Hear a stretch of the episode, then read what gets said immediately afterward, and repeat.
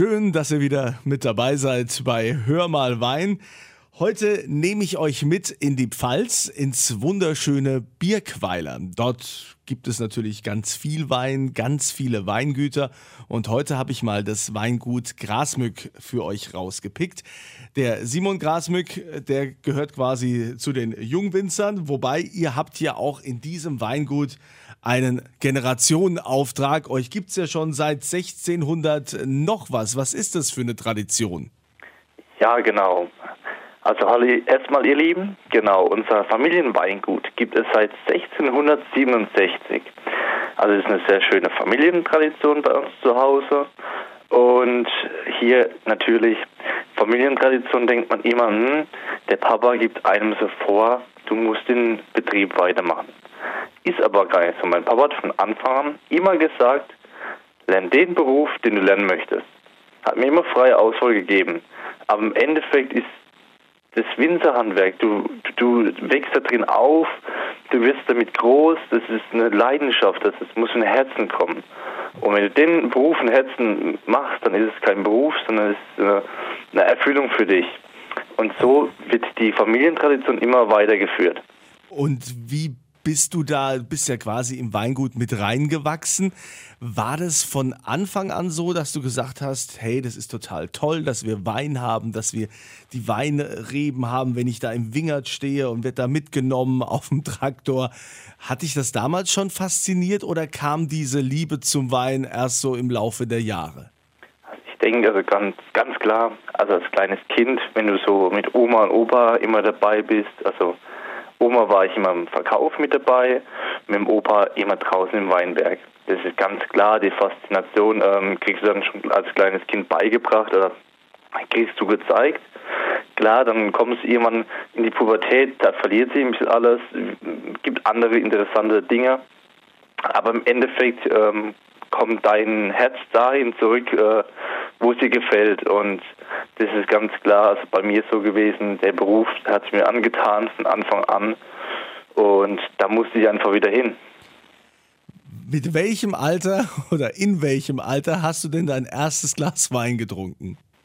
Oh, also ganz klar, so früher, ähm, wo ich äh, in den Kindergarten ge äh, gegangen bin, äh, hat Opa abgefüllt und wo mein Papa nicht hingeschaut hat, hat Opa immer gesagt, probier mal mit dem Finger. Und dann hast du immer so mit dem Fingerchen einmal den äh, Finger eingetaucht und durftest so am Finger probieren. das erste Glas Wein war tatsächlich mit ja, 14 Jahren, wo dann äh, die Konfirmation war und da durfte man dann das erste Glas Wein selbst trinken. Ja, und seitdem hat es der Wein dir angetan. Ihr habt ja im Weingut Grasmück elf Hektar, die ihr bewirtschaftet. Was baut ihr da vorwiegend an? Genau, also wir haben elf Hektar, die wir selbst bewirtschaften. Also alles mit der Familie natürlich. Hier kann man sagen, wir bewirtschaften von diesen elf Hektar 80 Prozent Weiße, also Weißwein, 20 Prozent Rotwein. Hier sind wir ganz klar äh, stark vertreten Riesling, typisch pfälzisch, und natürlich Burgundersorten, was natürlich also für, für mich spricht. Also das ist so mein, ähm, ja, sagen wir so meine Lieblingsrebsorten, mit denen ich am liebsten spiele und äh, sehr kreativ Weine kreiere. Also das heißt äh, Weißburgunder, Grauburgunder, Spätburgunder. Genau, genau. Also ist so richtig, also Weißburgunder und äh, Spätburgunder, so die Richtung. Und wie lebst du dich da aus? Wie tobst du dich aus? Wie baust du die Weine aus? Also ich, ich habe ein, ja, ich sag mal so, ich habe ein Faible dafür, dass ich ähm, schwere Weine gerne trinke. Ich komme halt nach dem Opa. Richtig furztrocken, so wie früher pfälzisch. Und dann halt eben schöne, schwere Weine. Also Barrique, äh, Barrique-Weine, die schön holzgeprägt sind. Mm. Also ich mag das, wenn ein Wein eine richtig schöne, elegante äh, Frucht hat, dann die leichte Süße von einem Barrique-Ton hat, trotzdem noch das schöne Holz eingebunden hat und die, diese wahnsinnigen Nuancen von einem äh, schönen Vanille-Bourbon im Endeffekt hat, äh, von einem Wein, also vom Barrique-Fass. Das ist perfekt für mich. Und wie lange äh, müssen die da im Fass liegen, bis du sagst, okay, die gebe ich jetzt in den Verkauf? Das ist immer ganz unterschiedlich. Es kommt immer drauf an. Also ähm, kann es eigentlich wie ein, ein, ein, Projekt vergleichen. Also es ist ein, kein Projekt, es ist fast wie ein kleines Kind, wie ein Baby äh, für mich. Das schreit immer und du musst immer dabei sein. Du überwachst es, du schaust, du bist tagtäglich da und irgendwann kommt der Zeitpunkt, wo du dann sagst, okay, jetzt ist es soweit, jetzt ähm, kann es äh, aus dem Holz raus. Natürlich, die Weine sind bei uns alle auf der Feinhefe gelagert. Wir machen Badonage, also heißt, hier ist immer noch das Entwicklungspotenzial immer äh, noch dabei und dementsprechend der tägliche ja, Bedarf, dass man vorbeischaut und ähm, die Weine halt kontrolliert. Hat sich jetzt dein Vater komplett zurückgezogen oder ähm, wie ist das? Macht ihr das gemeinsam oder hast du quasi deine Aufgaben und er seine? Also nein, nein, also das ist Familienweingut. Äh, hier, wir machen das zusammen als Familie natürlich. Äh, bei uns ist ganz klar, also wir haben äh, immer getrennte äh, Aufgaben. Hier äh, jeder weiß, was er zu tun hat im Betrieb. Papa macht natürlich für, für unsere äh, ja, Papas Stammkundschaft den Wein. Ich mache den Wein jetzt ein bisschen jung, ein bisschen frischer. Baue jetzt meine eigenen Stammkundschaft auf ist zwar ein bisschen schwer jetzt am Anfang, aber man kommt so langsam auch da rein in den Betrieb und äh, kann sich etwas ja, Platz und Luft nach oben verschaffen und kann dem Vater auch zeigen, hey, jetzt kommt die neue Generation, auch sowas geht und kann man auch einen Vater stolz machen mit neuen Produkten. Was ist denn so das Neue, wo du sagst, also das hätte mein Vater so nie gemacht oder da hat er dran gezweifelt, dass man Wein so machen kann, wo du jetzt quasi den Stempel drauf setzt? Definitiv mit äh, moderneren Rebsorten. Also natürlich der Klimawandel aktuell muss man auch schauen, dass man sich mit den Rebsorten anpasst. Und wir hatten vorher noch nicht Sauvignon Blanc gehabt bei uns im ja, Weingut. Und dann habe ich gesagt, ich in der Ausbildung und sagte, Papa, wir brauchen unbedingt einen Sauvignon Blanc.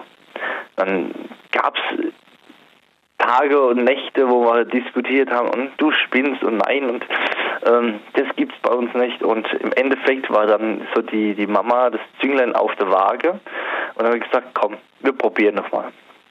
Und jetzt ähm, müssen, wir eingestehen, oder man sieht es jetzt auch, der Sauvignon Blanc ist einer von unseren bestverkauftesten Weinen. Also ist ein Liter mit vorne dabei bei uns im Haus und läuft echt sehr gut. Jetzt äh, bist du ja auch in diesem äh, Verband, in dieser Organisation Junge Pfalz. Was ähm, ist da dein Beitrag in, in diesem Verband oder generell, was macht die Junge Pfalz? Genau, also da kann ich leider nicht so viel dazu sagen, da ich dieses Jahr zum ersten Mal in der Junge Pfalz dabei bin, also mit Newcomer so gesehen. Natürlich, äh, wir tun mit den Weinen die äh, Pfalz, also die Region widerspiegeln. Äh, wir repräsentieren natürlich die Pfalz, das deutschlandweit und auch äh, darüber hinaus. Wollen natürlich mit unseren super Produkten äh, zeigen, was wir können und äh, wofür wir stehen. Welche Lagen habt ihr denn jetzt in Birkweiler? Also mit Abstand die unsere beste Lage ist der Birkweiler Kastanienbusch. Das ist ein äh, rotliegender Kräuberverwitterungsboden, der ist ideal für Rieslinge. Dann hätten wir noch einen, einen Birkweiler Mandelberg, das ist ein Muschelkalk, äh, tiefgründig natürlich. Der ist ideal jetzt für mich, für meine Burgundersorten, also für einen Spätburgunder oder für einen Chardonnay. Das sind so mit Abstand unsere besten Böden. Wenn du jetzt mal ähm, gerade die Corona-Krise dir anschaust, also normalerweise, das weiß ich ja selbst, in Birkweiler gibt es ja also immer viele Weinfeste. Ihr habt ja auch immer euer, euer Hoffest oder den Weinfrühling, dann das Gelbe gibt es auch im Winter.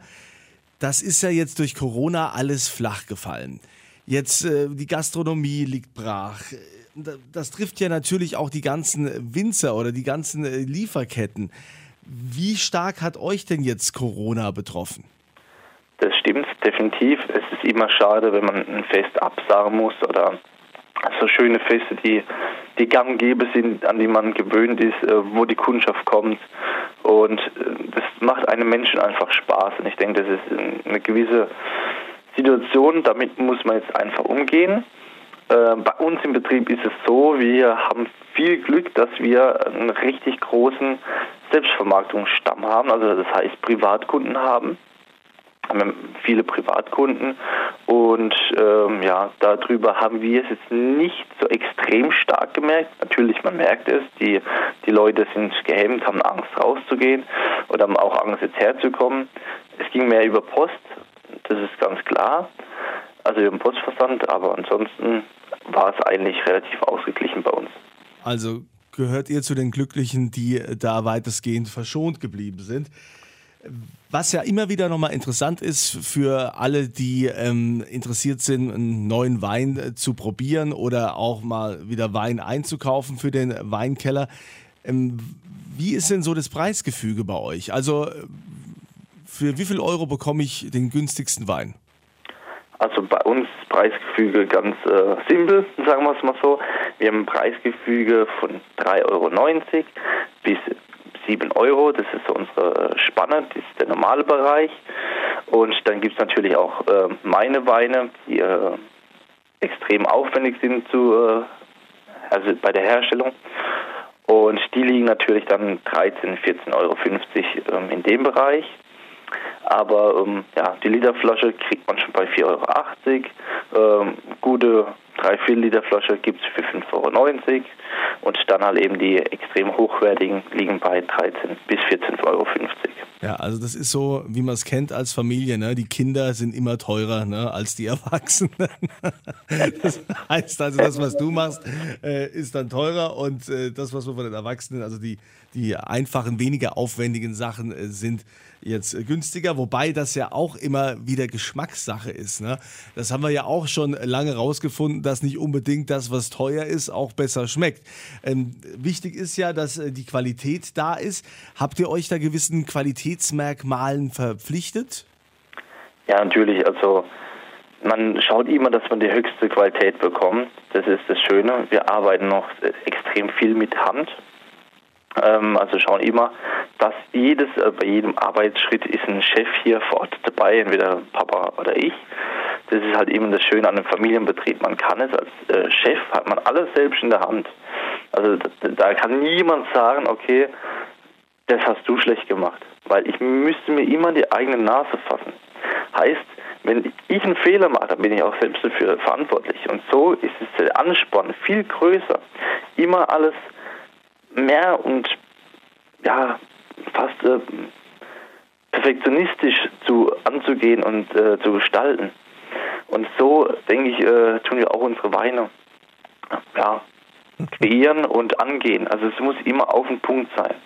Und äh, das sieht man ja auch. Also, jetzt, ich, also meine Weine, wo ich kreiere, ähm, sind natürlich schwerere Weine. Sie kommen extrem gut an. Und äh, ich nochmal zurückzukommen, wie entstehen denn die Preise? Ich habe natürlich viel höhere Kosten. Ich muss mir ein Barrik fast zulegen. Da ist aber das Schöne, ich kann nicht so viel die Masse machen. Heißt, ich kann draußen im Weinberg, tue ich schon mal selektieren. Ich schneide die Trauben raus, ich sortiere. Das ist das Schöne daran. Und kann mir selbst meine Qualität erarbeiten. Und das ist auch das ganze Ziel an der Sache. Und dann sieht man auch dementsprechend, äh, ja, man hat nicht die Masse, sondern man hat kleinere Gebinde. Und das ist gerade das Schöne dran, weil ich habe jetzt einen, Pinot Blanc Reserve gehabt, also was heißt gehabt, ich habe ihn noch. Und das war eine kleinere Auflage von 700 Flaschen. Und mein ganz guter Freund, der Stefan Gilmozzi aus Kitzbühel, hat auch einen Weinladen, also ist Weinhändler. Und mit ihm sind wir ins Geschäft gekommen. Er hat den Wein total spitze gefunden. Der Wein ist genial. Und hat sich dann bereit erklärt, okay, wir nehmen die ganze Charge ab. Und das ist das Schöne. Dann kannst du diese exklusive Weine direkt an ganzen, äh, ja, einen ganzen Posten an einen guten Freund weitergeben, der so von diesem Wein fasziniert ist und den auch in einem weiteren Land vertreibt, also in Österreich dann. Und deinen Namen, deine Marke nochmal größer werden lässt. Sagt der Jungwinzer mit Anspruch. Simon Grasmück vom Weingut Grasmück aus Birkweiler. Und natürlich, lieber Simon, äh, werden wir natürlich den RPA1-Hörern auch die Chance geben, diesen Wein zu probieren. Den äh, verlose ich dann auf meiner Kunze Facebook-Seite. Klickt euch da gerne rein und macht mit. Und dir wünsche ich natürlich für euer Traditionsweingut weiterhin viel Erfolg, gute Geschäfte, dass ihr die Corona-Zeit gut übersteht. Und ich bin gespannt, was wir noch von dir hören werden. Vielen Dank.